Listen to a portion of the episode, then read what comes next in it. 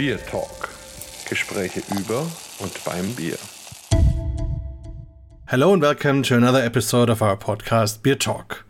Today we go to the Americas, so as well to the States, also to Brazil, and we meet Max Raffaeli, who is a hop grower, but also an inventor and a very interesting person of the beer world. And I'm very happy we met in Wolnzach at the German Hop Museum. And then I instantly thought that would be an interesting guest for our podcast. And so I'm happy that you are here today. And maybe you do a little, little introduction of yourself for our listeners. Hello, Max. Uh, hello and good morning, and thank you so much for uh, giving me the opportunity to uh, have this conversation. Um, I am uh, American, born in the United States. Uh, about 15 years ago, started traveling to Brazil. Um, uh, I had met a woman, a Brazilian, and I started going to Brazil. Um, about 10 years ago, I was making craft beer and decided to uh, get involved in the uh, hop growing as a hobby, which started the whole uh, history of my uh, love of the wonderful hop plant and uh, craft beer.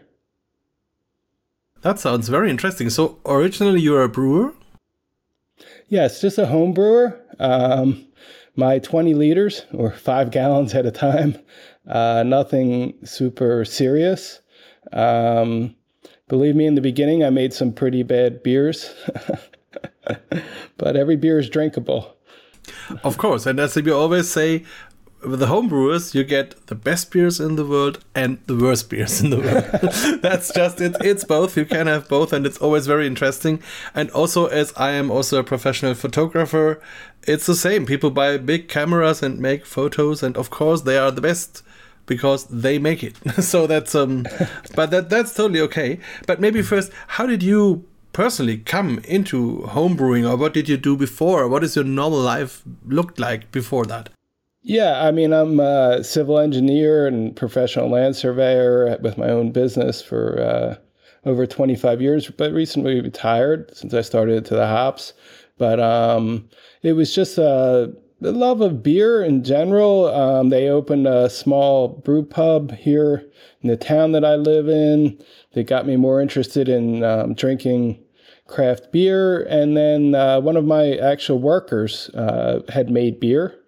And uh, I went to his house and helped one day. And then next thing, I bought a small kit and uh, that started my uh, beer making uh, back in probably 2007, 2008, around that time. Did you have any favorite beer styles or, or favorite beers you made? Um, well, I, I quickly uh, gravitated more to, towards the Belgium styles. Uh, to me, to this day, it's the best beer in the world, but it has its definitely its own style. Um, although I don't drink it enough, I think. but um, I uh, really like that style and experimented a little bit, not much with that. Once I started uh, growing hops, I had enough friends that made beer that I would just give them my hops and they would uh, make beer and I would get free beer uh, for, for my hops. That's a very good idea. it's faster, it's easier, and you have a huge variety. So you you first fell in love in Brazil, or you first fell in love with the hops? Um, I had been in Brazil um, prior to really becoming a connoisseur. As a youngster, uh, let's say adolescent or uh, 20 year old, um, I drank Heineken beer, which would back then, all my friends were um, Budweiser or, or, or, even the cheaper beers than that, the cheapest you could get. And but I was always something uh, like that, uh, a little bit better, uh, a little bit uh, different. Had at least had a little bit of uh, hops in the beer, so I think I easily gravitated towards the hoppier styles. So you then also decided to start with hop planting, hop growing. How did that come? Because uh, as far as I know, it's not so easy. So you cannot go to a normal plant shop and, and just buy a hop and, and put it on your shelf or whatever. So how did that come and how did you get into it? Yeah, it was um, in 2010 that I um, went to my local uh, brew supply shop where I bought my malt and my uh, hops to make my beer, my pellets and the supplies. And um, one spring, he had rhizomes for sale. Uh, I had not, knew nothing about growing hops, and I bought two rhizomes and uh, that first year, and planted them in pots and they grew to my surprise uh, on two strings tied to a tree. And i probably got uh, maybe 50 cones per plant uh, which i used to make beer. Um, and at the end of the year when i cut the plants i threw the rhizomes and the roots and everything out uh, and didn't even realize that they will grow back the following year That's great. Do you remember which variety it was? They were Cascade. Wow, so the the famous American craft beer hop, fantastic. And you made a beer with these 50 cones? Yes, I sure did. and you liked uh, it, of course. yeah, I mean, for me, it was special, although I picked the cones way too soon. Uh, but uh, I didn't know any better. But they were green and pretty and beautiful, and uh, I showed all my friends, and I was really proud uh, that first year for sure. And um, but you know, hey, like I said, the beer wasn't really the best because it was too early, and they were uh, had more of a grassy uh, aroma than that real uh, citricy or grapefruity um, flavors that you get from Cascade. But regardless, uh, like I said, uh, there's no beer that gets thrown out. so, and the next year it came back from from nothing, or well, did... no, I had thrown the plants out, and um, the following year I bought four uh, rhizomes from the, the same uh, brew supply store. Was selling rhizomes again, and I bought two Centennial and two Cascade, and then I started uh, looking online a little bit and realized that they do grow back each year. so uh, do not throw them out at the end of the fall. Fantastic. so and and that grew, and then you had your four hops, and next year you had eight, and then sixteen, or? well, I, yeah, I actually um, went online and bought some different varieties. Within um, like three years, I had about twenty plants in um, uh, containers. They were more of uh, not really pots; they were pretty big, huge. Um, uh, the kind of storage container, plastic tubs, uh, all with strings tied up into the trees, um, really as just a hobby to make my beer. Then I was giving them away to my friends um, that made beer also. Uh, my one worker, I always gave a bunch to him. And um, they were making a lot more beer than me at that point with my hops. So uh, I was drinking the beer they made but it was my hops. so it was also a little bit your beer, of course. Yeah. Yeah. yeah. So so that was, and then it was a business idea. Yeah. What happened was in 2015, I actually took one rhizome to Brazil. Um, I had a home down there. I had um, uh, this um, was a girlfriend that became my wife eventually in Brazil.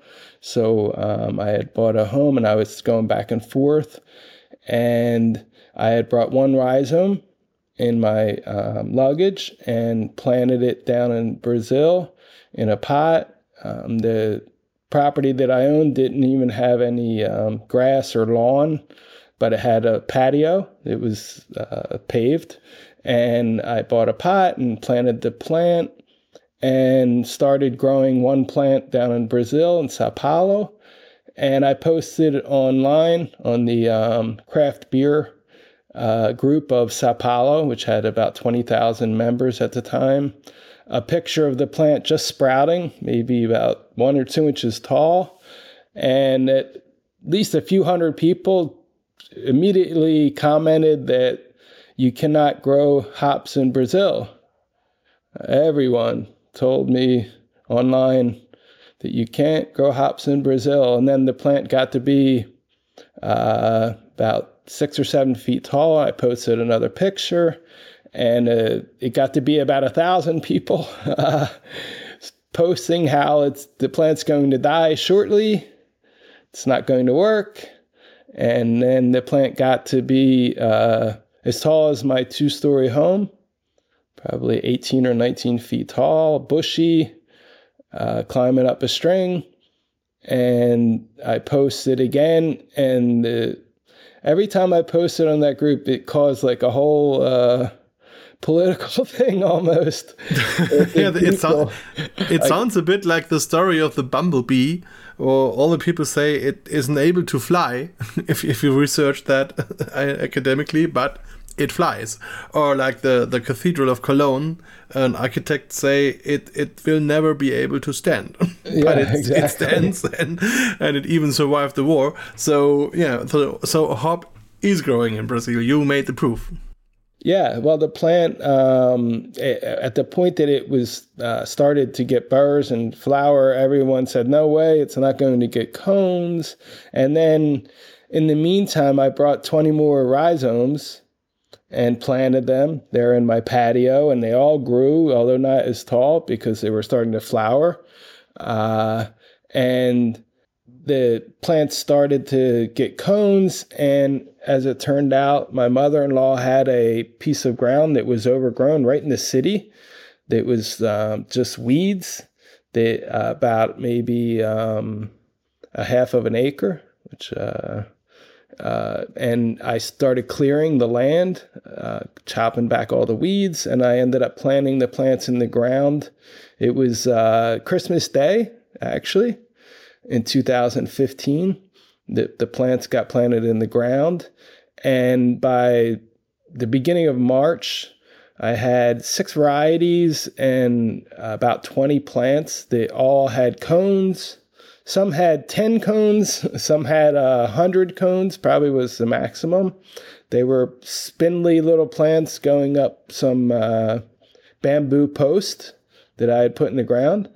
And uh, but they all flowered. And when I posted pictures um, on the same group, everyone said they have no oils, there's no lupulin, there's no alpha acids.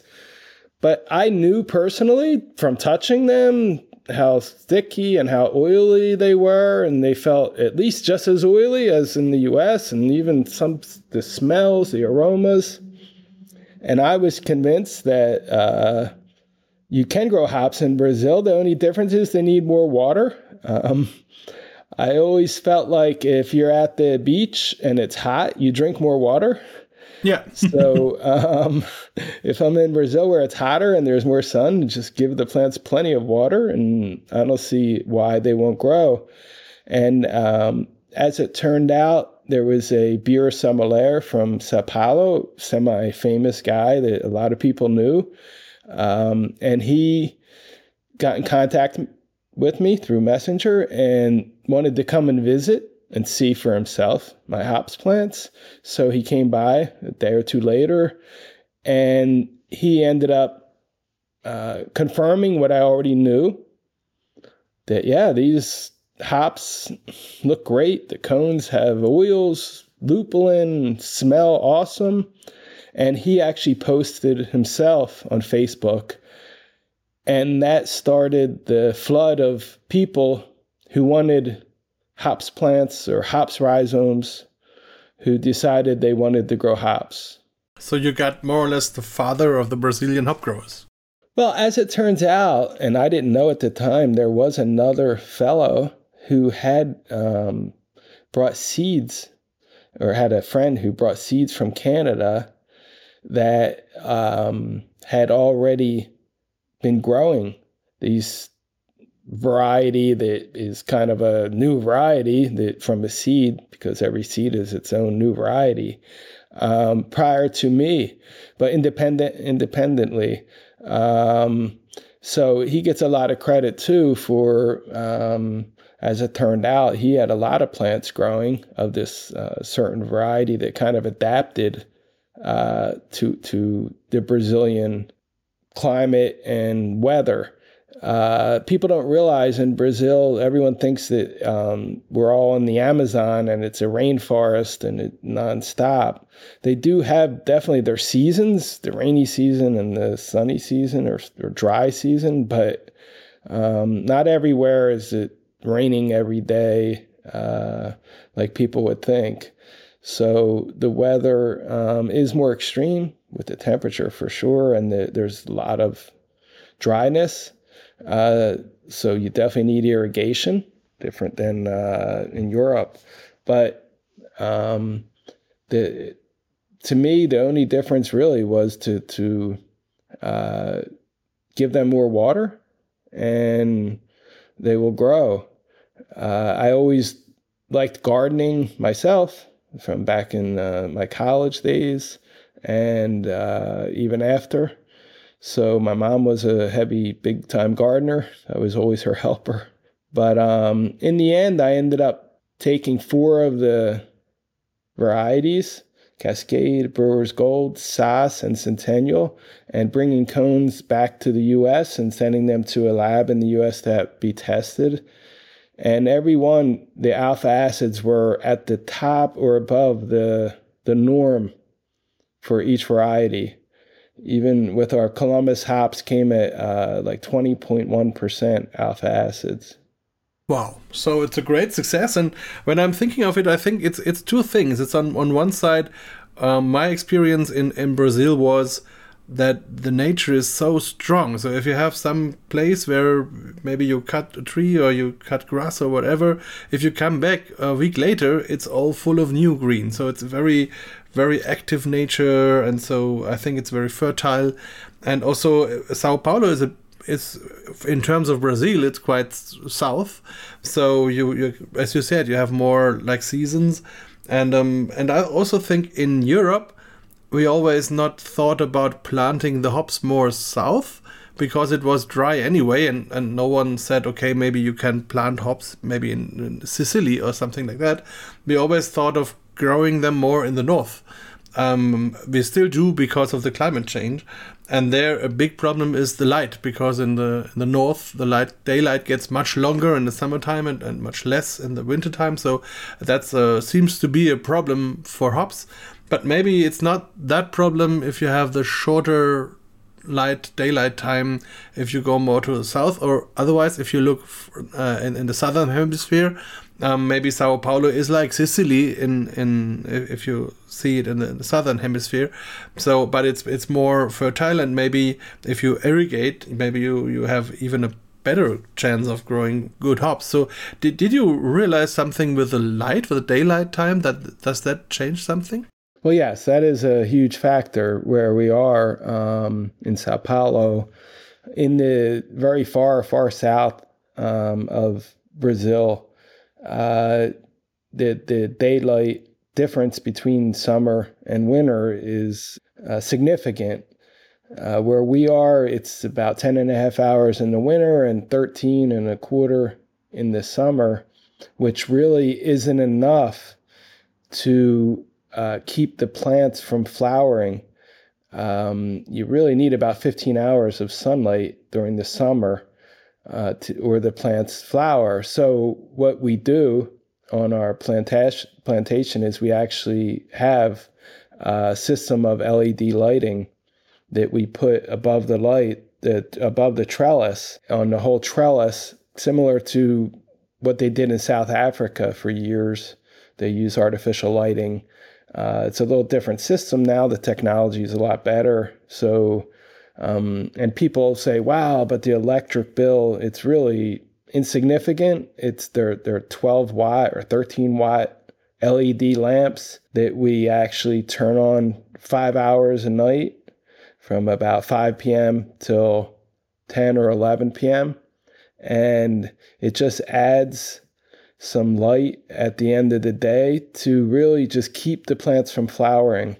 Uh, the first year there, uh, when I first really started um, seriously to to grow the hops, not on this um, little plot. I eventually um, made a partnership, and we have a farm with uh, about 75 acres, and not not all planted with hops.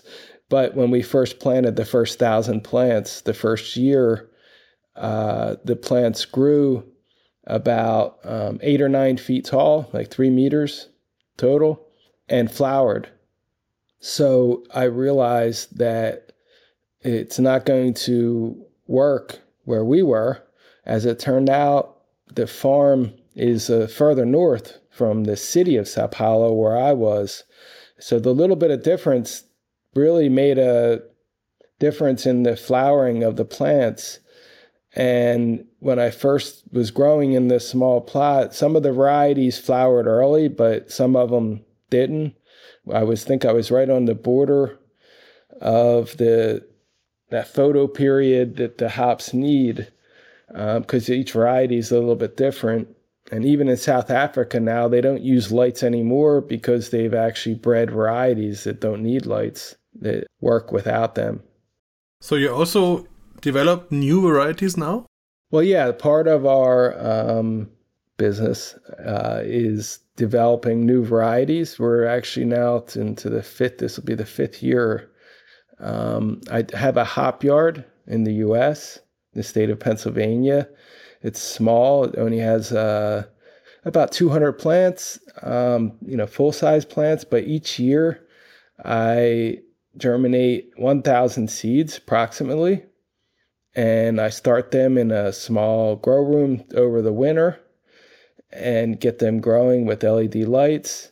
And then we plant them in the hop yard, uh, very densely planted close together for the first year.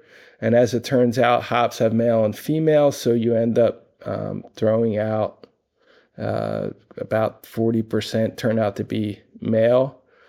And then you end up having uh, plants that just don't uh, evolve well in the end, um, you end up with about 200 plants that we let grow out the full year and flower. And then we test the cones um, through, we send them out and smell. I usually take a bunch of cones every day to uh, the local brew pub um, of my own varieties for them to smell and uh, see what they think to get their ideas. Um, I've actually given them some cones. They made a couple brews with some dry hops. I don't have enough cones to really make a brew with one plant. Um, so that's a big part of our breeding program. What happens? The plants, once they pass uh, the first, second year here, if I continue with them, I take them to Brazil, and we've um, now have a breeding program down there. It's really the idea is to create plants in Brazil that are both adapted to the photo period and the the climate. Um, I think the world needs plants that are better adapted to hot and dry climate. Where our farm is, it's really dry. That, we, we go four months with no rain whatsoever, believe it or not, in Brazil. Um, there is a rainy season, what they call it, for about a month, about February and March, where it rains. Not no monsoon every day type thing, but they call that the rainy season. So yeah, the breeding program for us is uh, hopefully a big part of the future. To make new varieties takes up to 10 or more years to prove um, both. There's so many things involved to create a new variety of hops that people don't even consider. But this just this year, we got approved last year, and the project just started this year um, from the government of Sao Paulo, where we got a we got a grant to actually study five varieties that are now going into their third year. Um, and we got um, uh, well help from the government to both for pay for employees to um, mount a lab at our farm to do our own alpha and beta acid testing and also to do in vitro fertilization right there uh, at our farm. Um, if that continues, hopefully, there's the second phase, which starts next year, we're going to apply for. And hopefully, in a few years, we're going to have some um, better varieties of hops uh, for both Brazil and, and the world.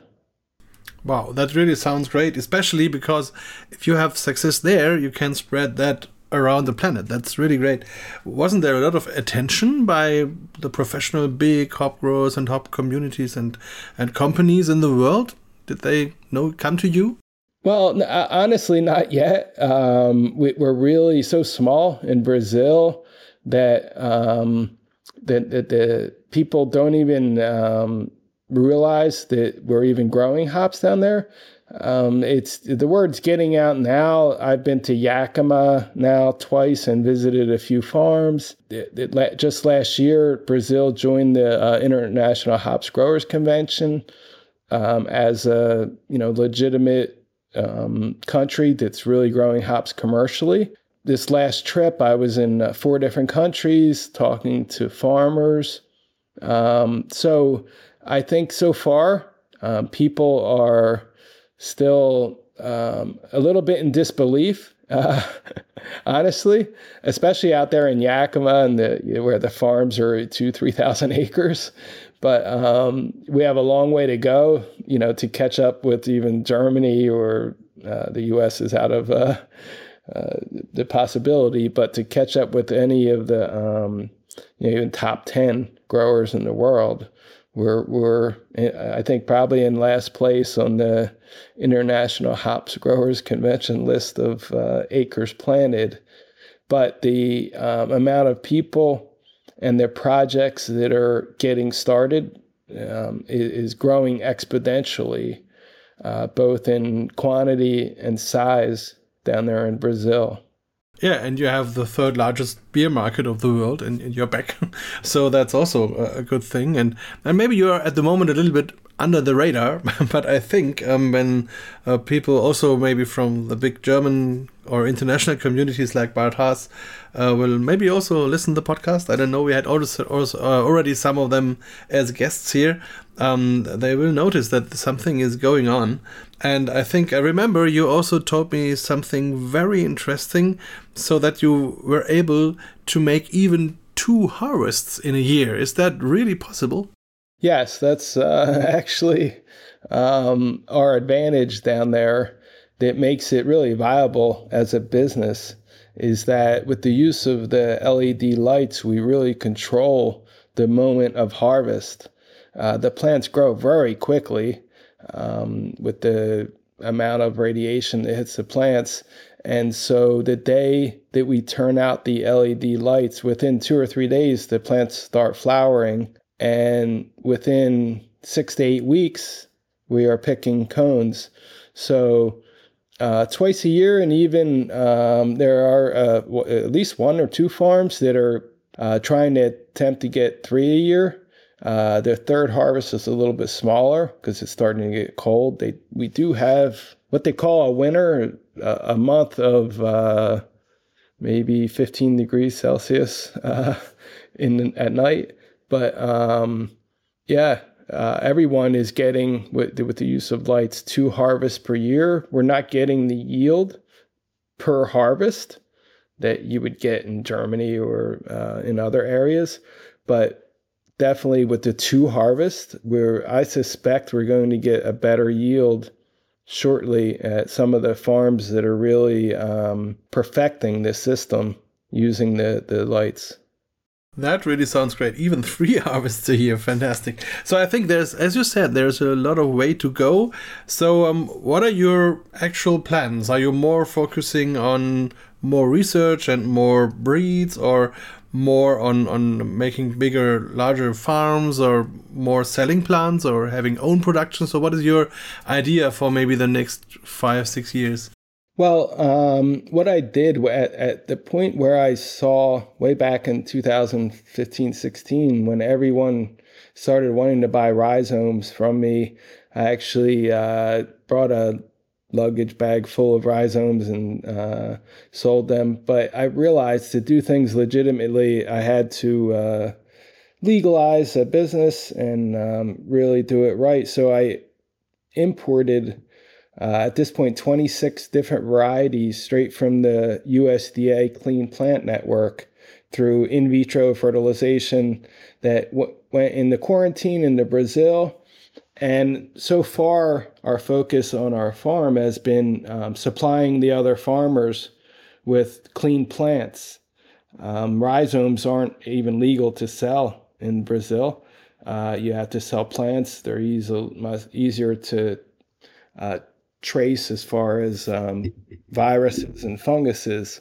So um, up till now, we've really um, reinvested on the farm in um, mainly the production of hops plants and our little lab, which where we start with in vitro uh, plants, so we can guarantee cleanliness and um, virus-free uh, starters for other farms. And that's really, fortunately for us, paid the bill so far. And we really, at this point, only have a, a little less than a hectare um, planted of hops that we um, have grown out and um, basically sold uh, fresh hops so far to a local brewery, probably I think the number three or four in Brazil. Um, is very nearby.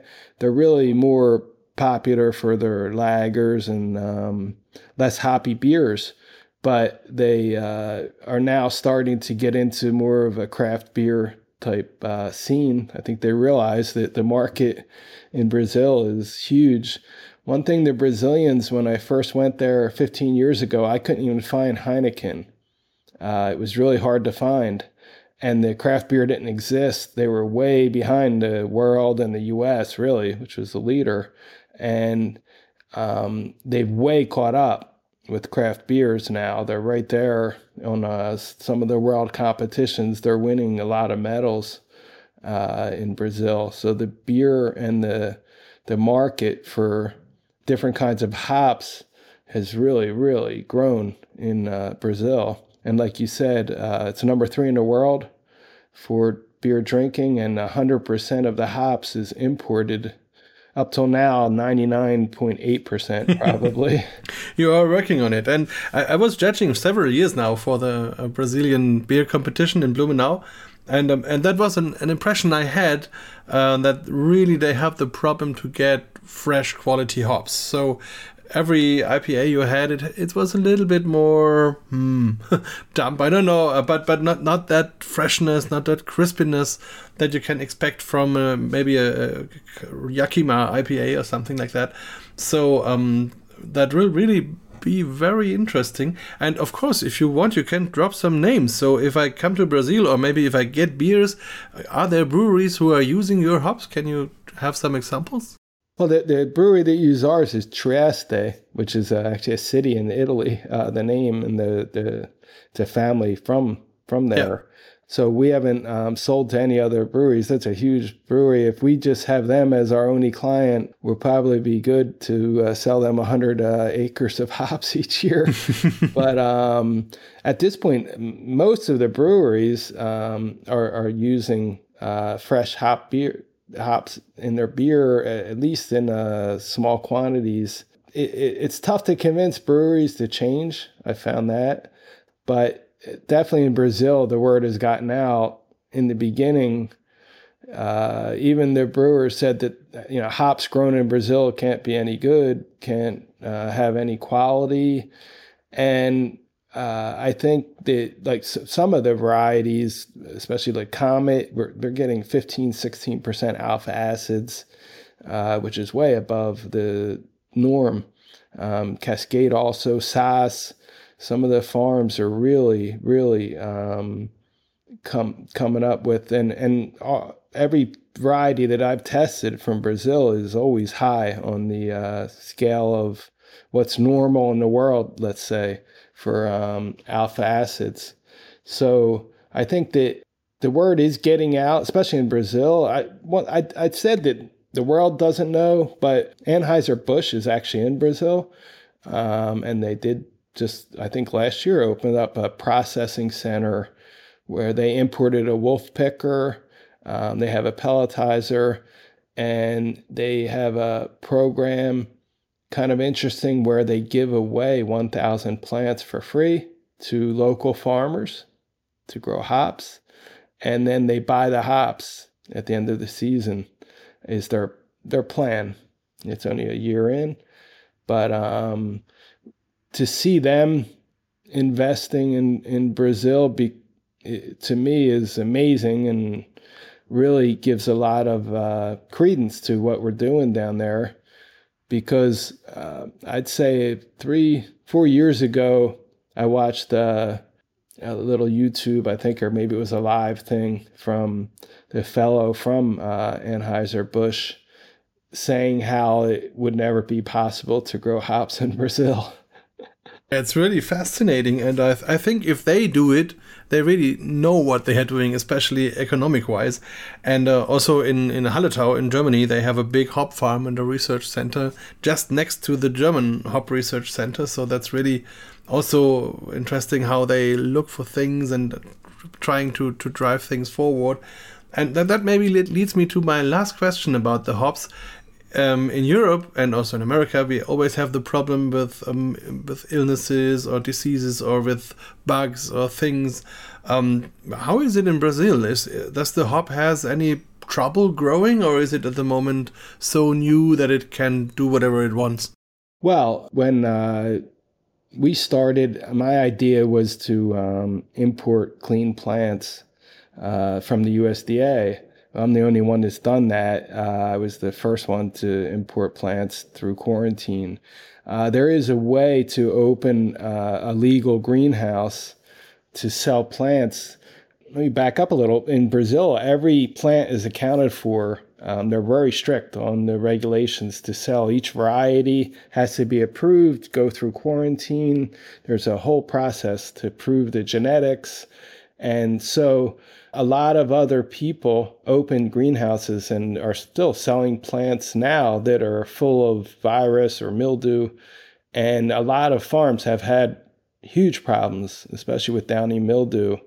Uh, you know, they have the what they call the rainy season, more down in the south where it rains a lot more. And people have pulled out thousand, two thousand plants that were so infected with disease that because they started out trying to skimp on the cost and get cheaper plants or cheaper material to start with. So, um, fortunately, so far, knock on wood, nothing has come up like strange. Uh, that that was my biggest concern with this whole. Um, I call it an adventure, but uh, that there's going to be some kind of um, a bug that doesn't exist in the hop growing regions of the world that could be in the Amazon or somewhere near that's going to cause major problems for hops growers. But so far, it's the same diseases that they have in Hallertau and uh, around the world, basically. If you um, get people that um, are selling plants that they brought over, that they bought from a friend in some other country, which has happened a lot, and not start out with clean stock, um, very quickly you're going to find out within a year or two. So uh, I think the problems that we have are very similar to what the world has. Uh, at our farm, we're disease free so far. I mean, there's always a chance someone's going to come. Fortunately, downy mildew, powdery mildew are specific to hops. So our plants are beautiful. We never spray them with anything. we have been organic uh, so far and hope to keep it that way, God willing. Yeah, that, that also sounds good. So that it's really organic hops. So I really cross my fingers for you, for the project, for the hops. that really sounds great. Thank you very much for your time, for the information to share with us. And yes, as I said, have have a good luck with your hops, and I'm looking forward to meeting you maybe in place in Sao Paulo and have a look at the hop myself. So um, it will be great. Thanks a lot, Max. Hey, thank you, Markus. It was nice meeting you that day. Nice talking to you today. We will definitely be in touch. And definitely when you come to Sao Paulo, let's drink some good Brazilian beer made with some nice, fresh Brazilian hops. BierTalk, der Podcast rund ums Bier. Alle Folgen unter biertalk.de.